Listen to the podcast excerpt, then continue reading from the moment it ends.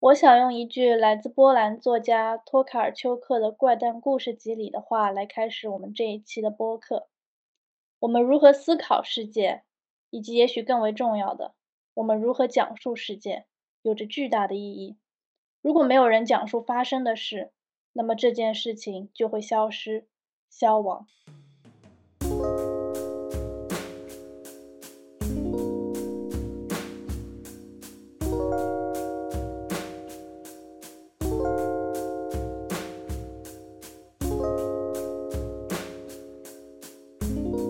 来到我们第一期的 The Outliers，我是摩羯座的 Christina，我是 Doris，一个典型的双鱼座。我是 Felicia，我是水瓶座。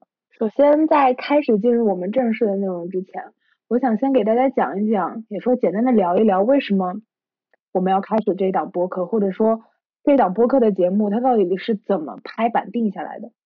其实很简单，很简单，应该是去年年底的时候吧。那段时间我就特别沉迷于听各种各样的播客啊，看视频什么的。然后看到大家都开始做自己的播客什么，我就特别的眼馋。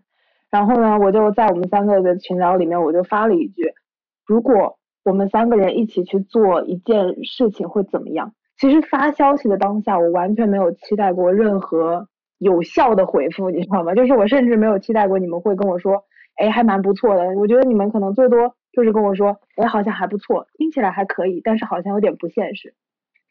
结果，结果我得到的两个人的回复是，一个人跟我说一定会很酷，另外一个人跟我说，我觉得播客不错，要不我们就开始做吧。虽然拖到现在，今天已经是三月一号了，但是总算写完了脚本，然后我们就直接开始录了。就我觉得这是一件还蛮酷的事情，包括我们的。播客的名字取名叫 Outliers 嘛，其实整一个取名的过程是 Felicia 的一个想法。当初我提出这个想法的时候，Christina 第一个反应是：你是不是学统计学傻了？有可能大家不知道，其实心理是非常依赖于统计学的这么一个学科。然后呢，我觉得心理学它大致可以分为两种，一种就是变态心理，那么另一种就是常规心理。嗯，在统计学的概念里面，如果是在两个标准偏差值内的就是正常的，也就是心理学定义里的常规心理。那么，如果是处于这两个标准偏差值之外的，就是我们的 outliers，叫做异常值。然后呢，就是我们的嗯变态心理。所以我觉得其实这个它既有特殊的意义啊，而且呢也挺酷的，这个名字听起来。那么我想问一下，你们二位在学了两年的心理学？以后就是对心理学有什么样子的看法？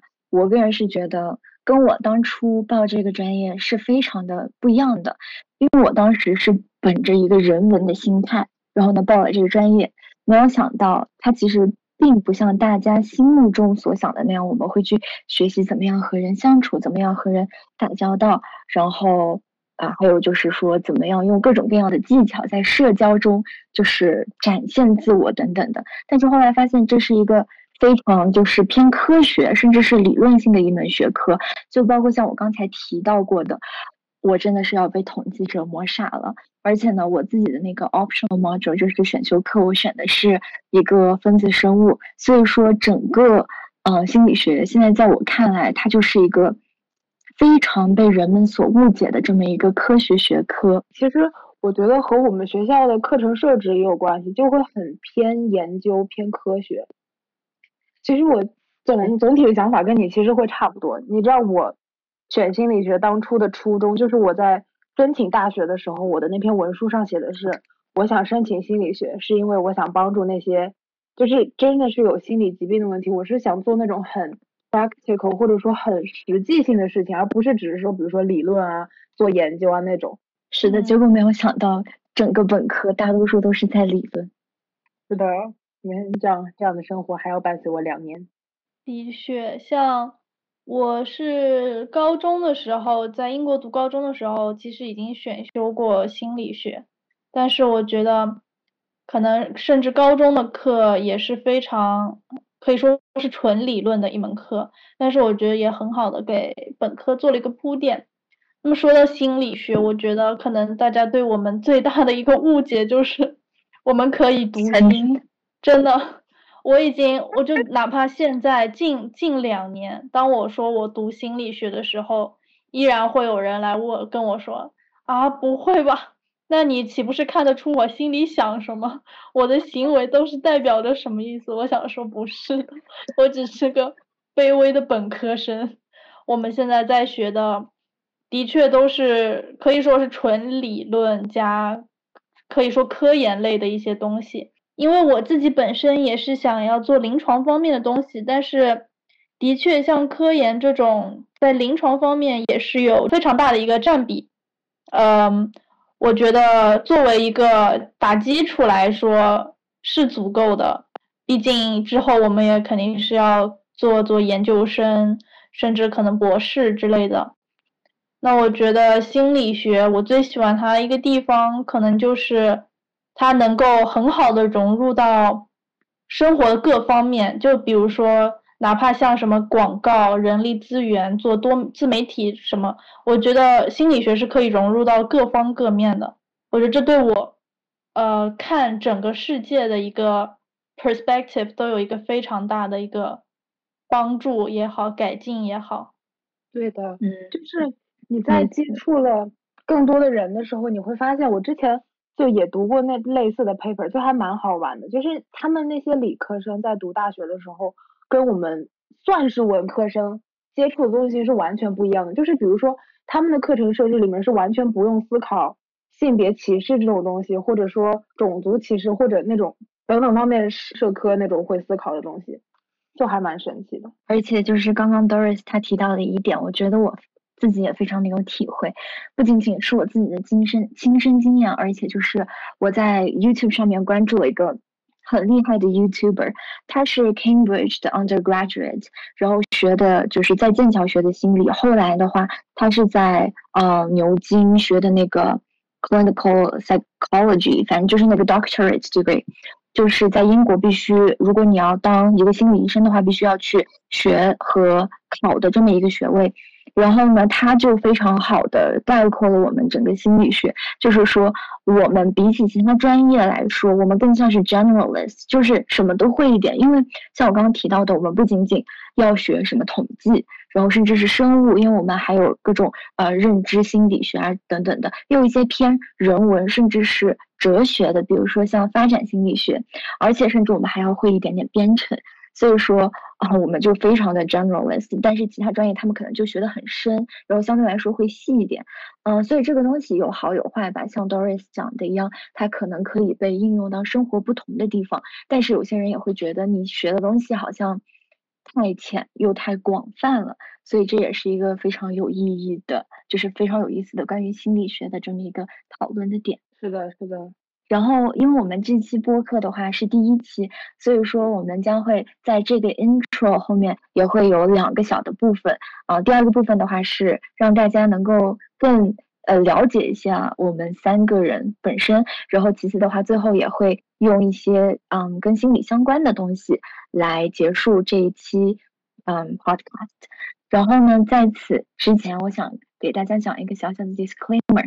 在这个 podcast 里面的内容，仅仅代表我们三位心理学生根据自身经历对心理学的认知和理解，嗯，来阐述的。尽管我们尽会尽可能的用到一些实验性证据来支撑我们的观点，但是这并不代表心理学的权威。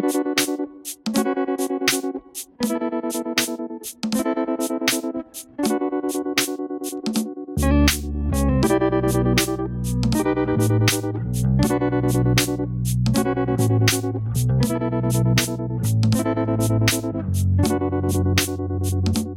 么今天的第一期节目呢，我们三个打算用一个不那么无聊的方式来深度的了解一下彼此。前阵子真的有一个问卷火遍大江南北，可以这么说吗？我也不知道，就是应该算是从知乎上来的吧。他的当当时打的标题就是说。参与这个调查问卷的实验的陌生人被两两分组坐在一起，只用了四十五分钟，彼此讨论了三十六个神奇的问题，就快速对对方产生了好感和亲密感。就说什么情侣一定要回答这三十六个问题，回答完你们就可以在一起等等，就那种还蛮神奇的。然后我就去浏览了一下这三十六个问题，总共有三组问题吧，是根据聊天的内容啊和深度一点一点层层次递进的进去的。我在浏览了之后，每个分组里面选了五个问题，其实总共有十五个问题。我就想在今天这样一个特殊的场合和你们俩来讨论一下。我之前也听过这个呃实验，其实也蛮有意思的，因为我自己在嗯这个 lockdown 的期间也非常非常的喜欢听 podcast，然后我非常常听的一个就是呃 New York Times 的 The Modern Love，然后它其中有一期就介绍到这个，这其实是一个呃在一九六几年还是七几年的时候。嗯，有一个美国的比较著名的 social psychologist，反正他是研究这种社会心理学的。然后他大概的嗯宗旨就是说，其实我们对任何人都可以产生火花，只不过就是我们大多数人和人之间的了解并没有那么的 intimate，就是亲密。所以说，他就特意的设置了这么几十个问题。让大家来了解彼此，然后好像每一个从实验室里面走出来的人，反正就很多对都已经配对成功了，甚至还有一些结婚了。这个就是我听说的啊。然后呢，大家可能就会发现我这个人非常的学术不严谨，因为我已经忘记了那个人叫什么名字，但是反正还蛮出名的。那第一个问题还蛮 general 的，就是说对于你来说，怎么样算是完美的一天？因为我是一个非常的。忙的人，就是大家了解我的人都知道，我其实是可能一个二十四小时里面有十六个小时至少都是在忙一些工作学习上面的事情，所以说我其实非常非常的享受那种能够活在当下的一天。就比如说啊，今天我一般来说哈，我周天都会特意的空出来，然后什么都不做，我可能就去躺着，然后或者是去公园里面散散步，感受一下这个。啊，风吹过自己的脸啊，或者是这些树叶的声音，然后这种对我来说就是完美的一天。当然了，如果能够看一下自己喜欢的电视剧或者电影，那肯定是最好的。我是一个比较容易对就是重复的生活感到厌烦的类型。对我来说，最完美的一天可能就是我能有。足够的时间，自己当然早上首先要睡到自然醒，这个是对我来说最重要的事情。自然醒，然后可以自己弄点吃的，然后享受一会儿独处的时光，哪怕是在上课，或者说学习或者看书、打游戏都可以。但是呢，我也会想要有呃别人的陪伴，可以是我的好朋友们，或者说是伴侣。我觉得能跟别人。也一起相处几个小时也好，我觉得也挺完美的了。然后，如果我的小狗能在，那就是最完美的事情。那 Christina 呢？就我觉得，就我想的真的特别特别细，你知道吗？我的完美的一天是什么样的？我就希望，就首先我是那种，就是我觉得听了这期节目的人可能会好奇，我们三个到底是怎么成为朋友的？就我们三个其实，在很多生活作息啊、习惯啊、喜好方面。会有相似吧，但是大部分还是不同。其实我我自己是这么觉得的，就我可能就是喜欢，就是日出而起，日落而息吗？是这么说吗？就是太阳升起的时候我就起床，然后做一杯咖啡，然后早上看看书，听听广播什么的，然后就白天早上的时候就写一写一天的计划，然后就开始该工作工作，该学习学习。要是没有特别的事情，就躺着玩玩玩玩游戏啊，跟宠物玩一玩或者怎么样。然后就在给自己做做饭，下午的时候就可能做一点糕点啊什么的，然后到晚上的时候就可能给自己热一杯牛奶或者热一杯巧克力，到床上窝在被窝里放用投影仪放一部很喜欢的电影，然后一边还可以撸着我的猫或者狗，然后就这样就就这样睡去，就我觉得很你好，岁月静好，我就喜欢很平静的那种感觉，就。我一旦把自己放到一个很焦虑或者很快节奏的地方，我可能也许会适应吧，但是我心里其实会没那么舒服。嗯，了解。那这个就是为我们下一个问题，嗯，引出了一个难题：列举三个你们共同拥有的特质。我觉得我们三个，首先，虽然刚刚 Christina 有说，我们确实不管是从生活状态呀，还是生活方式，或者说是。呃，人生的大体的目标其实都不太一样，但是我觉得我们三个最最核心的一个共同特质是，我们都对生活有目标和热情。就不管是你是想做一个啊家庭主妇，还是你是想去某一个什么学校读书，或者是想拥有某一份工作，但是我觉得我们都不是属于那种很迷茫的人。所以说这点是呃非常关键的一点。就哪怕我跟你们相处的过程中，我也会觉得啊我的朋友们都是很积极向上的，我也不能够就是很自暴自弃。我觉得这个是第一点。嗯，第二点的话，我觉得嗯可能我自己不算特别，但是你们两个嗯至少我们对于彼此都是非常的有共情心理的。就比如说谁的心情不好。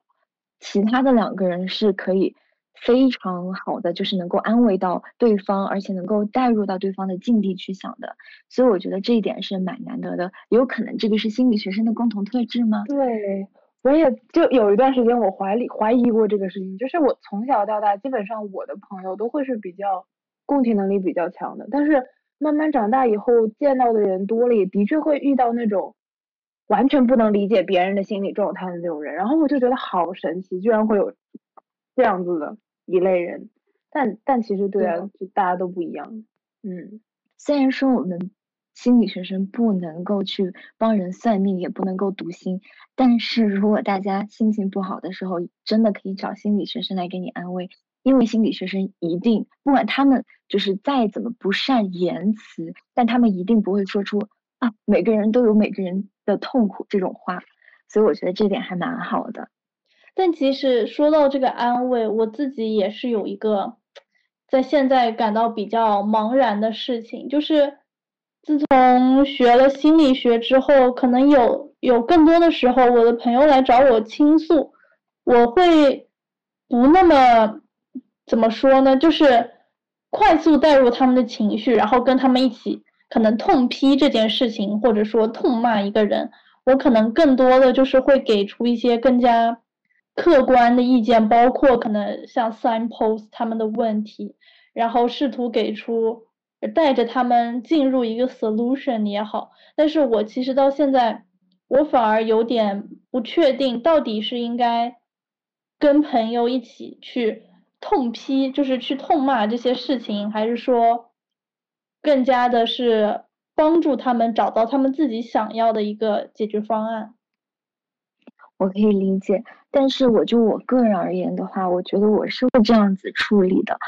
嗯，首先我一定会给那个对方表现出我跟他不是不能不能说完全站在同一战线吧。但至少不是说我们两个是完全对立的，就哪怕我可能要说一些忠言逆耳的话，而且呢，我会更多的去听他讲。然后我跟朵朵的就是一些想法比较像，因为我其实有在我们学校做那种 listening service，就是晚上大家可以打电话，就是一个热线，然后去听呃志愿者跟你的就是志愿者会听你跟他倾诉的这些呃这么一个 volunteer。然后我们的话就是说。我没有被 train 过，我们不可以就是真正的说啊，我我跟你一起恨这个人或者怎么怎么样，但是我们会去更多的是去引导他，更多会去嗯给他一个方向，就是 signpost 他这样子。哎，可能我觉得也要针对跟我们聊天的那个朋友是属于哪一种类型，他们更需要的就是我们无条件的支持也好，还是真的。想要一个解决方案吧，就这个还挺难权衡的。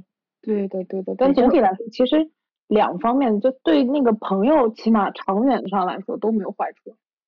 对对。其实我刚才想到还有一个，就是我觉得我们三个都挺，比起同龄人来说，我们都会要坚强一点嘛。有可能是和从小到大就一直像 Doris 就从高中开始。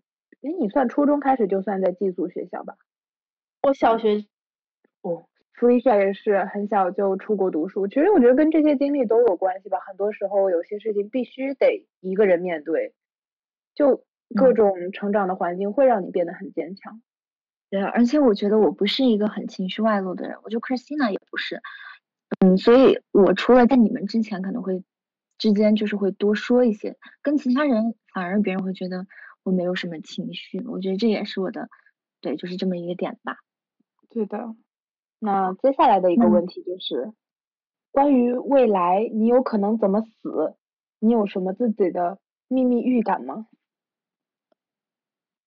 呃，这个我真的没什么预感，但是呢，我希望我是，就是哎，那个叫什么？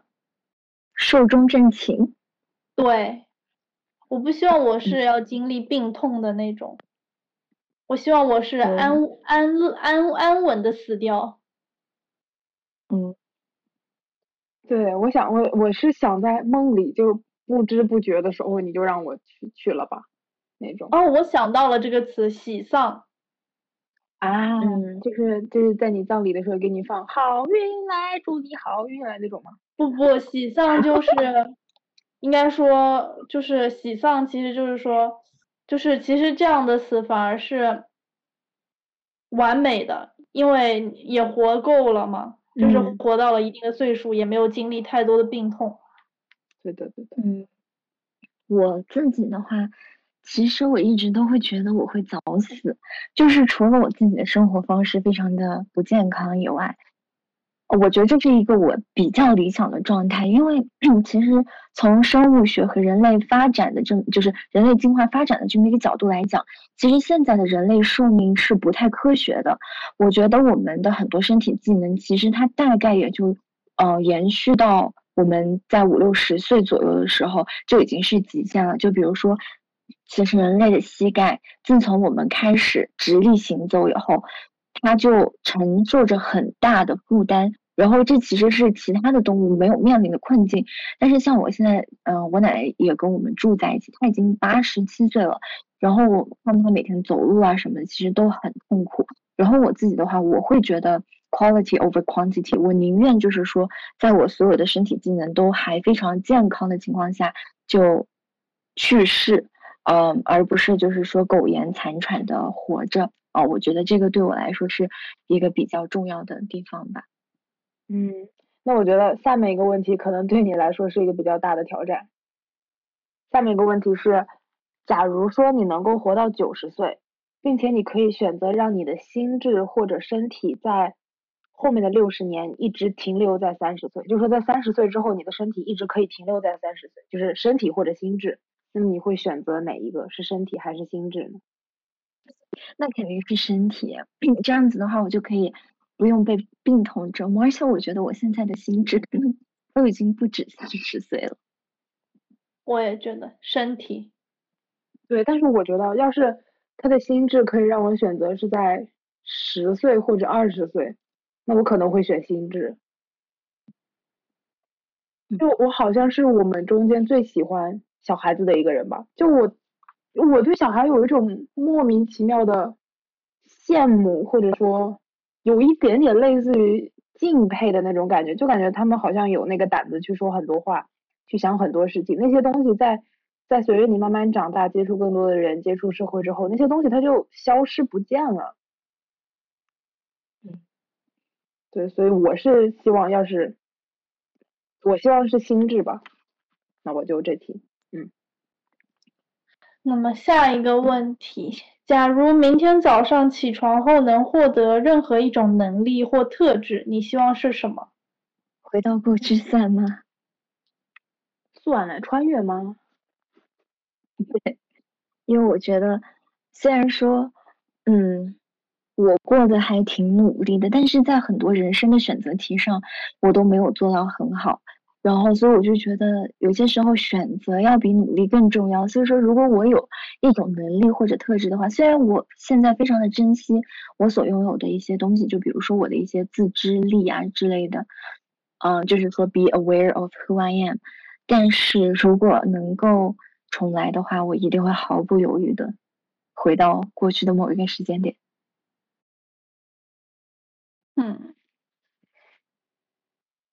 你是会选择带着记忆回去吗？对对，因为很难说，说不定我回去了以后，我又重新就是还是会做同样的事情，这个就是那个祖父悖论嘛，有一点像。我还蛮希望学他一个还蛮俗的技能，我想隐身，就我有好多想看的东西，就可以偷偷溜进去看。就那种。你 想看什么？我也没没想，就是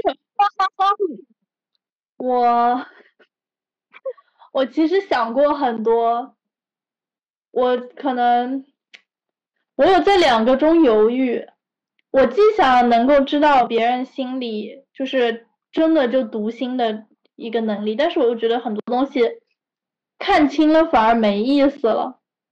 所以我其实更想要的能力是，我想要能跟动物对话，所有动物，就只有这个没了，这很棒哎！而且而且其实很有意思的一个点就是，我们心理学有个分支叫做动物心理学，我没有很细的研究过，但我觉得这个还蛮有意思的，说不定你以后可以成为这个领域的专家。是，但是不是有实验就是研究说？是有人去尝试过教动物，呃，其实说话吗？还是去干嘛？但是他们的智商或者能力只能停留在一两岁还是三岁的小孩这样子，就是他们只能到止步到那个点。但你说他们如果学人类的话，的确只能学到这个点。但是如果他们是用自己的语言沟通，可能就不一样了。对的，嗯。那么下一个问题。假如有颗水晶球能告诉你关于自己人生或未来的一切真相，你想知道什么？我什么都不想知道。我觉得提前预知未来是一件非常可怕的事情，除非我能够控制未来。就如果说它对我来说是一个警告一样的东西，我觉得它的存在是有意义和价值的。就可以让我不要去走一些弯路，或者说一些错误做一些错误的选择。但是如果说，就是呃命运，那个叫什么命运守恒论嘛，就是说我们的命运其实是既定的，然后我们只不过是一个剧本里面的某一个人物。那这样子我会觉得非常的可悲。那我的所有的努力呀，各个方面我就觉得没有意义了，我就没有了动力去生活。所以我不是那么想知道，对，就你们呢？我不知道我想知道什么，但是我知道我不想知道什么，就是我绝对不想知道我是比如说哪一天死的，就是就是你不知道你们有没有看过一部电影，我也不知道是电影吗还是微电影，就是说那个人他们他们可以在手机上看到自己离死亡还有多久。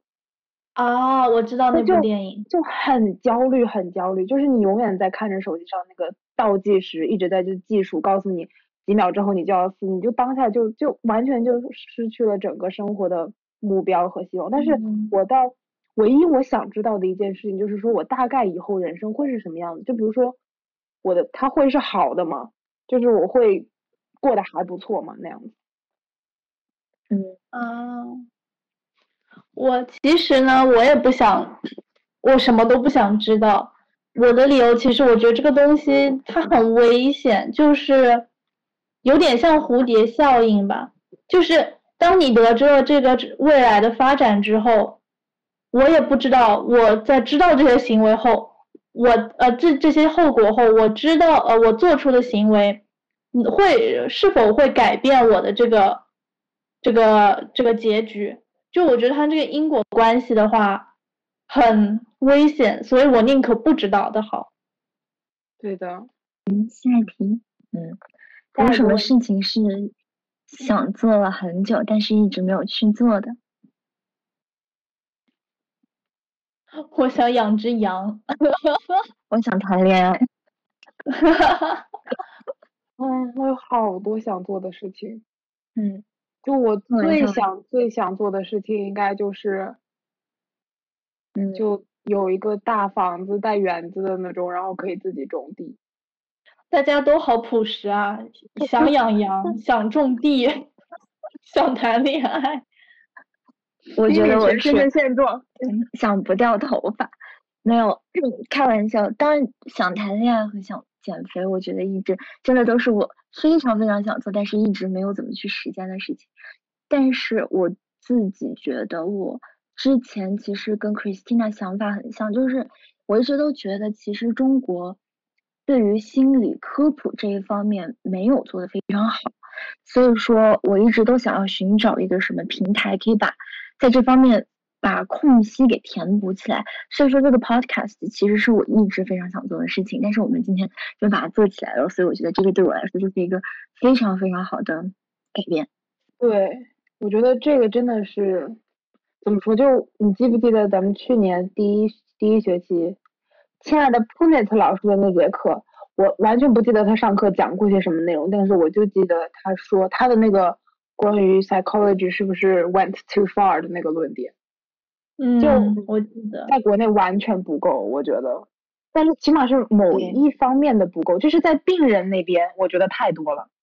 那些可能有类似的心理疾病的人，他们会去想太多，会去查很多东西，就导致他们过分的去思考这些问题，然后就自己陷入了这样一个怪圈中。但是对大众来说是不够的。这里的话可以给大家科普一下，就是 Christina 刚刚讲的这个现象，可能如果大家没有在国外生活或者是学习过的话，对这个不是那么的了解。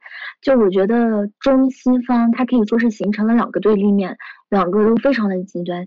在国外的话，嗯，大家甚至可以说是有一点太过于的敏感了，就包括像我们。啊，我们的那个论文，它可以申请 extension，就是说你可以跟老师商量，哦，我们这个截止日期可不可以往后推？然后呢，大家基本上都可以用的一个惯用套路就是，啊，我有 mental health issues，就是他们可以。为生活的任何事情找借口，都可以用这个 mental health issues，就是他们有这个心理健康的这个问题。然后，不管是他们人生的哪一个方面，比如说成绩不好，好就归为心理的原因。然后呢，不会谈恋爱，不负责任，好，这个也是心理的原因。然后呢，不会交际，甚至说是没有一点社会责任感，好，都可以归为到心理的原因。然后就导致大家都非常非常的。嗯，除了敏感以外，我觉得还有一个就是非常政治正确，包括像我们都不太敢去谈论。我最记得我之前看到一个我非常非常喜欢的呃 YouTuber，他是一个属于那种比较搞笑的 YouTuber，然后他那一天就录了一个 Vlog 一样的东西，然后他就在呃说，他就在那里说，哦，这个天是非常的 bipolar，因为那个天真的就是一半是非常的乌云密布，然后另一半是晴空万里。我觉得这个是一个非常。就是很很卡说的这么一个笑话吧，就没有人会把它当真。但是结果我把它，就是我把那个评论往下翻的时候，我就看到一个热评点赞里面，就是说什么，哦，你不应该作为一个博主，把这个 bipolar，就是我们的双向情感双向情感障碍用来这样子开玩笑。然后我当时的反应就是 what，就是说。不至于吧，但是国外他们真的就是很这样子。但是国内的话，我觉得相比起来又太过于的，我们把它看成一个 taboo 一样的话题，就是非常的禁忌，就大家都不愿意去谈论，甚至是有了问题都不敢去解决和面对，或者是寻求帮助。所以说这个还挺有意思的，中西文化的差异。对的，我之前有碰到过一个人，就他已经是五十多岁了吧，来医院的。但是他就觉得，就跟家里人说我是去休假，就不说自己有什么问题，我是去休假的，我就请单位里请个假什么什么的。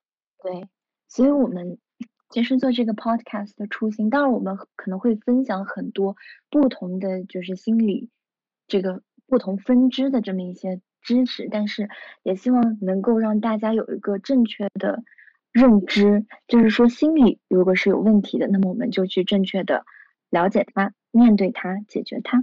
对，那下一个问题其实还蛮 relevant 的，就是在友情当中，你最重视的是哪一个部分？忠诚。嗯，我跟你其实还蛮像的，就是，但是，嗯，我觉得是那种是信信任吧，或者说，对对对，诚信任这是最重要的。对，就有的时候会。其实每个人心里都会有，比如说，嗯，遇到某些事情的时候，会内心会纠结一下，到底应不应该怎么样。但是如果你确定这个人是你的朋友，我觉得就要给他，相当于你不能说是无条件吧，但是你就得给他百分之起码有百分之九十的信任吧。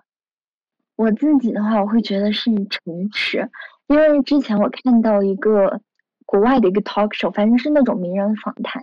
我觉得有一句话说的非常好，就有一个人问另一个人，他说，就是当你在进入一段关系，就是到什么样子的程度，你觉得是你可以放心的步入下一个这么一个阶段的？就比如说，不管是嗯结婚也好啊，或者是订婚也好，当然我说的这个诚实的话，我不仅仅是友谊，而是所有的情感，我觉得这都是最重要的一个嗯部分。然后那个另一个嘉宾他的回答是：我永远都不可能百分之百的相信别人不会背叛我，但是我要相信我自己能有。被背叛的能力，就哪怕我被背叛了，我也能够走出来，我也能够活出自己的人生。所以我觉得，其实我跟你们两个在这一方面的话有点不太像。我觉得，嗯，百分百的信任，可能我个人来讲做不到。但是我希望，不管是出现什么样子的问题的时候，对方都可以很坦诚的跟我说，比如说，你觉得我这个人有什么什么不好的点。我觉得如果直说的话，我们两个可以去很有效的沟通，很有效的去解决问题。对，所以这个是我觉得非常重要的一个点。对的。那下一个问题就是最珍贵的回忆。其实他问题的原话就是你最珍贵的回，你最珍贵的回忆是哪一段？但是我把它改成了你二零二零年最珍贵的回忆，因为其实二零二零年对所有人来说都挺不容易的，尤其是我们这一批留学生来说。所以说，想看看在二零二零年你们有没有什么特别珍贵的回忆？天呐，二零二零年对大家来说都是非常的灾难。我甚至要开始打开我的相册，看看二零二零年都发生了些什么了。我先说吧，刚才 Felicia 讲的时候，我其实就想到了我想说的点，是我们暑假的时候在上海的那两天一夜。哎，我也想说这个。是吗？就嗯。那天晚上真的发生了很多很多的事情，而且当时的状态，我可以说是我二零二零年最糟糕的时候。但是就感觉有你们两个在旁边，就感觉也许可能有些事情我处理的是不对，说的也不对，但是就感觉有成长很多，也慢慢学会了怎么去把自己打开吧。嗯，我是觉得我的出发点非常的幼稚，我只是觉得那天晚上对我来说，是我们三个的一个。友谊的重大怎么说呢？转折点，因为我们，对对对，它是像一个里程碑一样的。因为之前的话，我们，呃，因为他们两个是住在山上，我们学校的话是学校校园本身是在山上，但是我自己的话，我是租房子在市中心，然后我就跟他们两个离得特别远，就平时其实，呃，见面的次数没有那么多，特别是疫情以后，他们两个都比我先回国，但是后来的话。我们就住在了一起，然后我们只有那种 girl talk，就是到了很晚，然后当天就觉得嗯，对，真的要是疫情好的话，我就特别想就找你们两个，然后我们出去玩。对对，朵朵呢？嗯，Doris，朵朵，谁能想到朵朵还在翻朋友呃翻相册，看看都发生了些啥呢？因为 Doris 的生活太精彩了，她。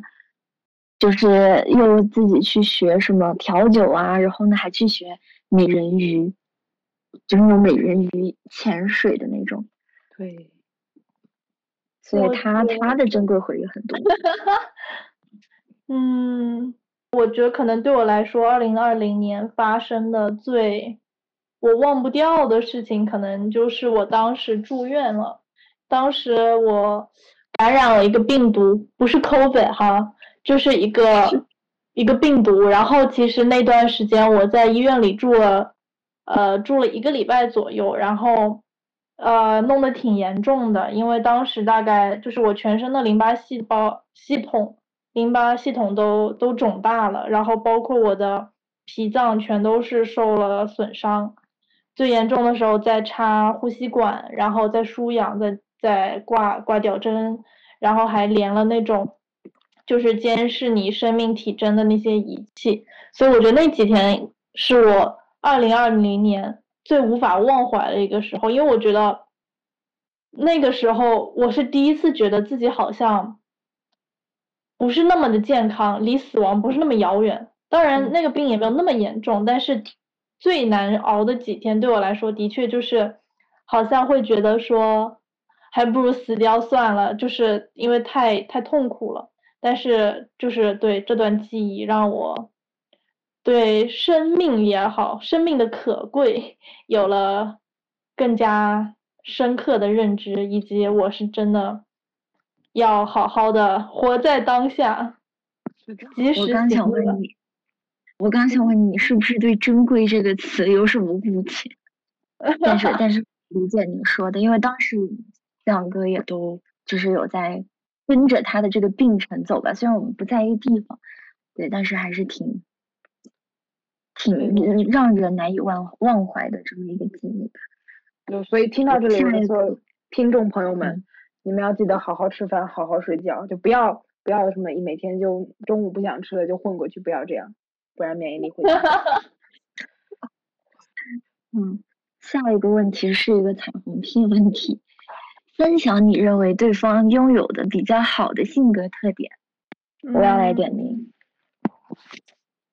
啊，那就 Doris 你吧。我觉得 Felicia 很好的一个性格特点就是，其实之前也说过了，很很坚强，但这个是我发自内心的认为。Felicia 特别的坚强，因为我们都有不同的人生体验嘛。但是我觉得 Felicia，她她真的很努力，而且而且她还会自己去给学生上课呀，赚生活费什么。我觉得作为一个，就这样说，算会不会有点凡尔赛？但是我觉得我自己的人生使我好像住在了一个象牙塔里面，就是我会。很多社会就是很多事情我是看不到的，就像我一直觉得可能大家都是学生的时候不会去想到要要自己给自己赚钱、自给自足什么，但是我觉得 Felicia 真的是非常厉害的一个人，就是打心底里的佩服。哦，然后 Christina 的话，我觉得可能是她的一个乐观吧。虽然呢，他自己经常说自己是理想主义，但是我觉得这个是非常稀缺的一个特质，就是他的乐观会让我觉得他像一个小太阳一样，然后即使遇到了一些挫折也好，他也能够自己去调，很快的调节回来，并且就是展现出一个非常乐观的样子，所以我觉得这是 Christina 非常好的一个点，像小太阳。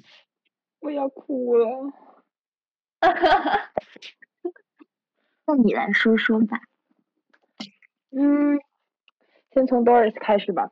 Doris 就是，其实我之前生日的时候，我也给他写过。就我特别佩服他的一点，就是他特别的坚定，就是说他知道自己想要什么。我印象最深刻的就是我们刚认识不久吧，反正就是大一的时候就聊起来理想型是什么样的，他就说的好明确啊，就是那种五官、眼、鼻子、嘴，就那种很明确、很明确、很细致。然后包括自己以后想做什么，像我还在到目前为止我还在纠结我到底要干嘛。我感觉我的人生充满了不确定性，但是他就很坚定吧，有有那种确定的目标。然后我也是很迷茫。然后 f i s h a 我觉得你让我觉得特别的一点就是，即使你经历过很多很多很多的风风雨雨，但是你在内心的某个地方，你给自己留了一个最。柔软或者说温暖的地方，让你还是有能力去用善良、用温暖去包容这个世界上或者你的朋友。我的天呐，这些听众朋友们要是不了解我的，都会想这个人到底是经历了什么？那你呢？好，那我就先来说一下 Christina。我觉得 Christina 的的话，她是一个非常知道怎么去过自己生活的人，就是。我觉得，不管是在这种疫情期间，特别是因为我们之前在英国，大家都或多或少的，就是经历过一些，呃，焦虑啊，或者说是对现状的一些恐惧，甚至是绝望等等的情绪。但是，我觉得慧心呢，他是一个能够把一蔬一饭入味三分的人。就像刚刚他在有跟大家讲他自己美好的一天的时候，他会说。会把自己的就是心情调节到一个非常平稳的节奏，然后把自己的生活按照规划的那个样子去往下过，而且是活在当下的那个那样子，所以我觉得这是一个非常了不起的点。至于 Doris 的话，我觉得她是一个非常非常有同理心的女孩子，而且她那个同理心并不是让你觉得非常无脑，就是当你在嗯不开心的时候找她，她就跟你一起骂骂这个生活，骂这个什么什么，而是她能够站在你的角度上想问题，并且能够给很好的、很客观的建议，同时又能照顾到你的情绪的。我觉得这是一个非常难得的点。对，所以说这两个朋友对我来说都是非常非常重要的朋友。哦，你们两个也是。Now I wanna cry. Exactly. 下一个问题是，上次在别人面前哭是什么时候？自己哭又是什么时候？嗯，我上一次在别人一定要面前吗？因为我说实话，我很久没有在别人面前哭了。对的。但是我有打电话哭，因为我是一个一喝酒就就开始哭的类型，有太多丢人的回忆。但是我上一次在别人面前哭，应该是在就是在在 Felicia 跟 Felicia 打电话的时候，因为那时候有一些感情上面的问题，就上个月，呃，感情上面的问题，上上个月了，应该说今年三月了，哦，对，一月份的时候的事情，然后因为是觉得实在挺难一个人度过这件事情的，然后。我就给 Felicia 打了个电话，因为那时候 Christina 睡着了已经，我就给她打了个电话，然后哭了一下，然后自己哭，就是两天之后，因为那个时候，因为我到晚上就会特别的感性，然后我一个人躺在床上的时候想到那件事情，就终于大哭了一场，因为其实那两天我在朋友面前表现的都挺理智，甚至有点自嘲的。然后一个人待着的时候，终于开始痛哭。嗯，我有印象。那 Christina 呢？就其实我想说一个和这个有点相关又不太相关的吧。就我从小我的我亲爱的父亲，他是一个就是把我当男孩子养的那种，就是我哭的时候他会他就会开始打我。很小的时候，当然就是是哪种就是。不是一般哭完之后会有这种声音吗？就是连那种抽泣都不能有。所以说前一段时间我刚好就在看我们就是 development psychology 的 paper 的时候，看一些视频，看一些演讲的时候，我就发现其实这样的教育方法是不对的。我当然我不是在指责我亲爱的父亲，好吗？如果你听到了这里，但是我是觉得说某种程度上在很小的时候，我失去了那种宣泄自我情绪的正确的方式。就我甚至是我会很讨厌在哭的时候的那个我，所以说就导致嗯怎么说我因为像其实我挺能理解 Doris 刚才说到晚上，尤其是对于女孩子来说吧，可能到晚上就会情绪敏感一点，尤其是到更晚的时候，所以说我唯一那但是我又很讨厌自己哭，那怎么办呢？我的处理方式就是我早点睡觉，我就没有那个阶段，你知道吗？慢慢长大之后开始接受自己的情绪，开始接受哦我也可以。It's okay to not be okay，然后就哭的越来越多。你知道我会因为自己我都记不得我上一次的哭是什么时候，但是我哭的原因会很离谱，就是比如说我今天在做饭，然后我把米倒翻了，我就会觉得自己我操我也太笨了吧，然后我就哭，就就是这么夸张。然后因为我刚好和我男朋友住在一起嘛，所以说基本上我自己哭的时候就是在等同于我在别人面前哭的时候。我可以理解你讲的这个，因为其实我妈妈。跟你爸非常的像，但是我觉得我们两个在某种方面，它又变成了一种极端。我现在可能只是在你们两个面前稍微有一些就是比较大的情绪宣泄，但是我之前就是在青春期的时候，其实我是一个情绪非常不稳定的人。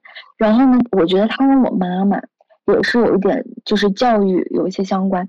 我妈她也是不允许我哭的，然后哪怕是。比如说他凶我，然后呢他打我的时候，我哭，只会让他打得更厉害，而且他会说我很烦，我要数三声，然后呢，如果你不闷着，这就我不知道大家能不能够听懂，就是说你如果你闭嘴的话，就怎么怎么怎么样，而且他经常就会说什么，哦，你那你一个人的坏情绪就把我们整个家庭呃都影响了，你就是一颗老鼠屎坏了一个一锅好汤。其实学了心理学以后，你会发现就是。原生家庭对于一个孩子，或者说对于一个人，他的影响真的非常大。有一句话是这么讲的：有的人用童年治愈一生，有的人用一生治愈童年。但我不是在说我现在也是这个样子，但是就是可能是因为那个时候我也失去了一些正当的处理和宣泄我情绪的能力吧。对。然后至于我自己上一次 什么时候哭，在别人面前是什么时候哭，我觉得我是就是在两三天以前，因为。而且我应该就是在跟你们两个哭的，呃，我这段时间怎么说呢？就是生活的方方面面都不太顺，而且我本身就是一个压力比较大的人，而且也自己也非常的焦虑，所以说我经常会定期的哭，就比如说我可能会一个月一定要哭一次，或者是两个星期一次，要不然我觉得我生活就。坚持不下去，因为那些压力啊什么的，它不仅仅要通过我的脸上和背上冒的痘痘，它可能还需要用一些眼泪啊各这些形式来宣泄出来。所以说，我上一次在别人面前哭和自己哭的时候，都是两三天以前，就还挺近的。就其实有的时候就想想，也是你说的那句话，就 We all have our ups and downs。所以，对。所以我很庆幸我有可以哭的朋友。嗯，OK，那么进入下一个问题，有什么事情是绝对不能开玩笑的？家人，I'd say 家人。然后我觉得生死也不是可以开玩笑的东西。就其实这个界限还蛮难说的，你怎么定义这个玩笑？就其实我一直坚持的一件事情就是说。如果你要跟我开玩笑，在我觉得他是玩笑的前提下，他就就是被开玩笑的那个人觉得他是玩笑的前提下，他就可以。但是如果那个人不觉得他是玩笑，那你这样就不能讲。所以我可能会觉得像外貌吧，就是会很讨厌那种很幼稚的。不知道你们有没有过班里有那种很幼稚的男生，就会聚在一起就嘲笑他。那个时候小的时候会觉得没什么，你知道吗？但是现在想想，其实是完全不能接受的。确实，尤其是女孩子，特别是在青春期的时候，嗯，她就非常容易受这些外界的评价，而且她会 internalize，就是把它内在化，她对自己的定义或者说是对美的标准，所以说这个还是一个非常值得重视的一个事情吧。嗯，对于我个人而言，什么东西是绝对不能开玩笑的？我觉得是我重视的事情。就比如说，如果一个东西我为之努力了很久很久，或者说是我很珍爱什么什么东西，但是别人就是像开玩笑一样的泼我凉水之类的，我会非常的不开心。对，对，就可能是有人觉得我那某一个作品说写的不好，我都我都会接受不了那种。下面一个问题，你的房子起火了，你所有的东西都在里面。在救出所爱的人和宠物后啊，我非常喜欢这个宠物被囊括进去了。对，你还有时间可以安全的救出最后一件东西，你会拿什么？为什么？啊，这个我知道，肯定的，就是我的小熊。好难啊！就是我给大家讲一下我现在所处的环境啊，虽然我们三个现在是通过一个线上电话在在录这一期的播客，但是我现在是坐在。我卧室的角落里，然后我现在眼里可以看到我卧室的全貌，包括我的衣柜、我的床头柜、我床上的玩具，还有我的一些化妆品，所以我就非常非常的纠结，因为这些东西我都要。你好贪心哦，因为放在卧室，放在卧室里的都会是就是是最有 attachment 的东西嘛，那我可能会。就目前而言，这并不代表十年、二十年或者一年之后我的观点。但就目前而言，我可能会想带 Kindle 吧。对，因为我我我肯定是电脑，这可带了太多东西。对，而且其次，我所有的重要的资料，我所有的作文，我所有的 report 都在里面。它这要是没了，我可怎么办？我好实际啊！大家可以看出我非常实际。这就是我们最后的一个问题啦。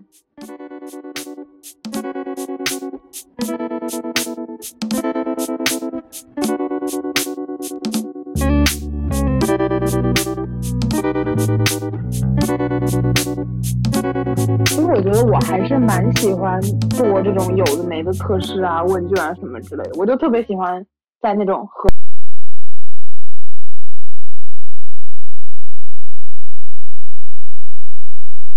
我几乎每次真心话和大冒险，我可能都会选择大冒险，然后大家都会说你是做了多少见不得人的事情。然后前两天的时候，你们还记不记得前两天我给你们俩发了一个是 IBM 吗？还是什么，就是一个 personality test 的链接嘛？你们还记得你们都是什么结果吗？我是 INTJ，就是 architect，然后跟我同样人格的那个名人有 Michelle Obama，还有 Elon Musk，就从这两个人，大家可能就可以看出我这个人格是什么样子的，就是非常的理性，然后呢比较完美主义。我的就蛮好笑的，它的统称是 INFJT。就是首先会比较内向，然后但是又是很 natural、很 peace，又有一点 self identity。然后 最最好笑的就是真的很神奇，这个故事我一定要跟大家讲。就是那天我我是第一个做完这个测试的嘛，然后我就在在群里我在跟你们讨论我是一个什么样，他是怎么描述我的时候，我就说最后就是我脑子里闪现了马丁路德金这个名字，你知道吗？然后我就说不会，这个最后。说出来的人物是马丁路德金吧，然后我就往下翻翻翻，看到了历史名人，他就他就真的第一个选项就是马丁路德金，我当时就震惊，居然会有，就是有一些瞬间真的很神奇，就可能我测试出来，起码在我做测试当下的那个 personality 的倾向，会是比较于嗯有那种类似于有博爱或者更喜欢自然、喜欢人的那种感觉吧。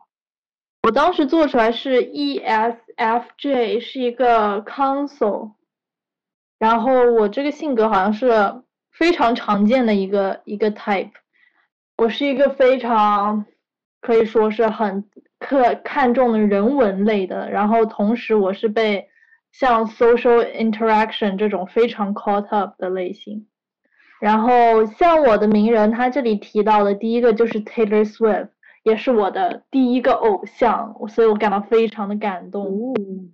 嗯，但他反正就是说我有的时候可能是很 vulnerable to criticism，然后是非常注重社社交也好，跟别人的一些交往也好，我觉得还蛮准的，说实话。就我觉得我还蛮准的。对的，对的。我就感觉比起，因为我们这两天不是刚好在学，应该也算 personality test 嘛，就是我们的社会心理学那门课。我就感觉比起那些市面上很常见的，像什么 Big Five 啊之类的，这个测试给我感觉就更 personalized 一点，或者说它的描述就让我感觉它更符合我，而不是那种丢给你五个词说啊，你属于这五个词这这一类的那种感觉。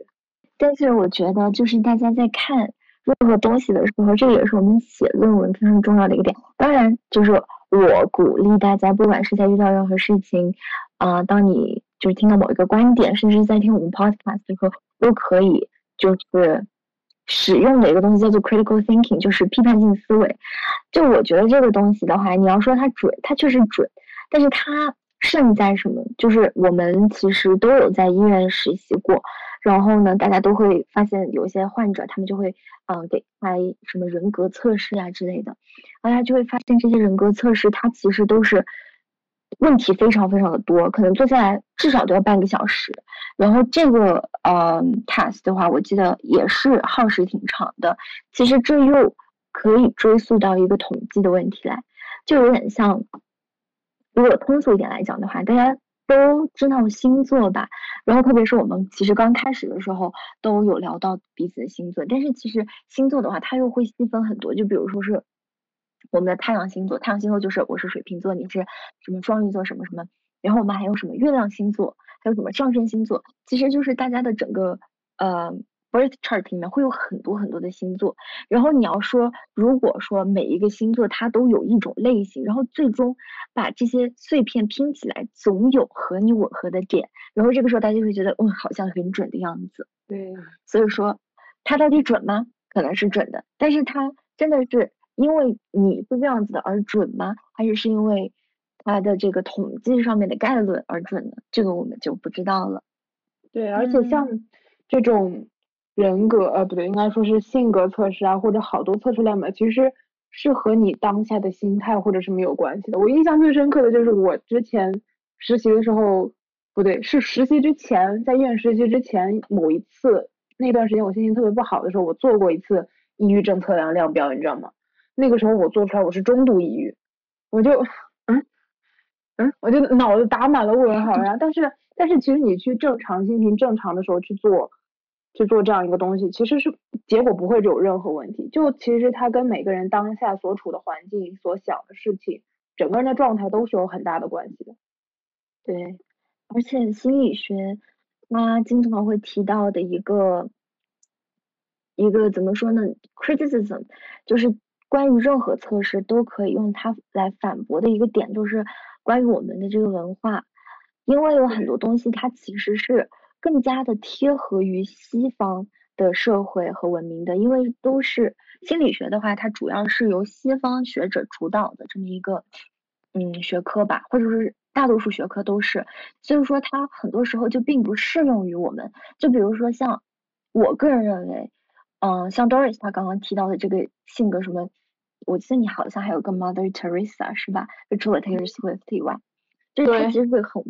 或者是很包容，然后呢，对于这种人文有很多的好奇的这么一个性格。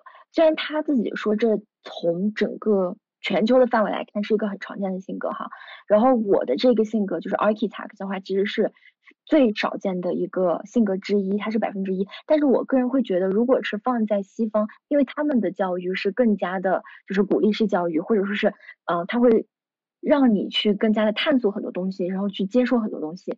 但是 像中国的话，我们可能会更加的强调一些理性思考或者是科学性思考。那我会觉得，可能说像我这样的 architect，在中国可能会比在其他的国家多。当然，这个只是一个我的猜测，educated guess，我并没有任何的数据可以来支撑这个观点。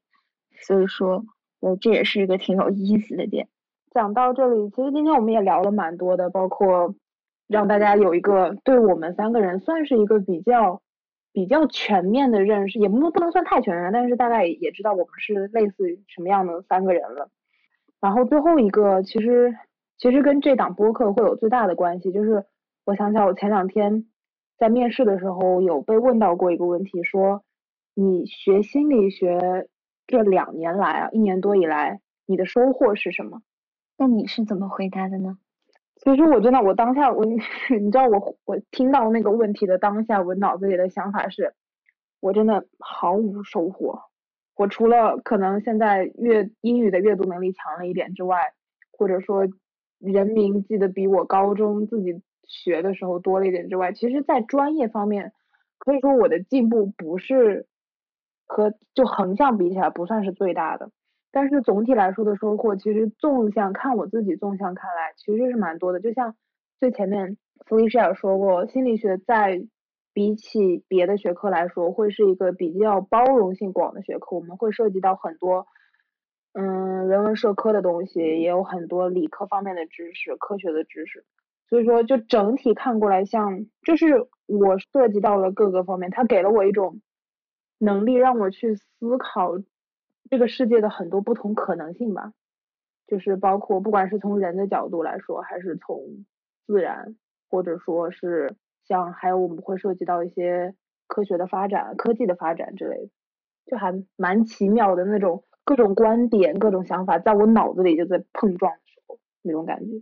我觉得这个也是我之前很想要说的一个点。我觉得心理学给我带来的很大一个好。的点就是教会了我 critical thinking，包括因为心理学本身这门学科也是各种各种流派在碰撞嘛，然后你也很难拿一个一个特定的流派来解释，或者说很肯定的说，比如说这个行为百分百是天生的，或者百分百是后天造成的。我觉得就是因为这种碰撞导致我可能。在考虑各个事情的时候，都能有一个更加多面多元的一个角度，我可以从不同的方面去考虑同一件事情，然后给我自己带来新的一个认知。我也深有体会，但是我觉得，在我学心理学的这么一段时间内，我最大的收获应该还是在于。我会量化思考了。就是我其实以前还是一个蛮偏人文的人，然后所以想很多问题的时候就是比较感性吧。但是现在的话，我就会不管是在生活中还是干什么，包括像我现在想要申请其他行业的工作。嗯，然后那个面试其实还蛮难的，然后基本上就是要我们怎么样去量化数据，然后要怎么样就是在面对一个嗯一个事件或者是一个生活中遇到的困难或者商业中遇到困难的时候，要怎么样进行分析，怎么样进行 segmentation，然后我们要怎么样去有一个假设，然后怎么样去推翻这个假设或者是接受这个假设，我觉得这一种思考对我的整个人生发展来说都是一个非常。重要的一个点，因为它其实不管是在呃学校里面也好，还是我以后去做任何工作也好，这都是一个非常怎么说非常 solid、非常坚定的这么一个观点起源。对，所以我是这么想的。那么今天其实我们也已经讲了很多东西了。那么接下来我们的这个 podcast 能为大家带来什么呢？就让各位拭目以待吧。我们下期再见。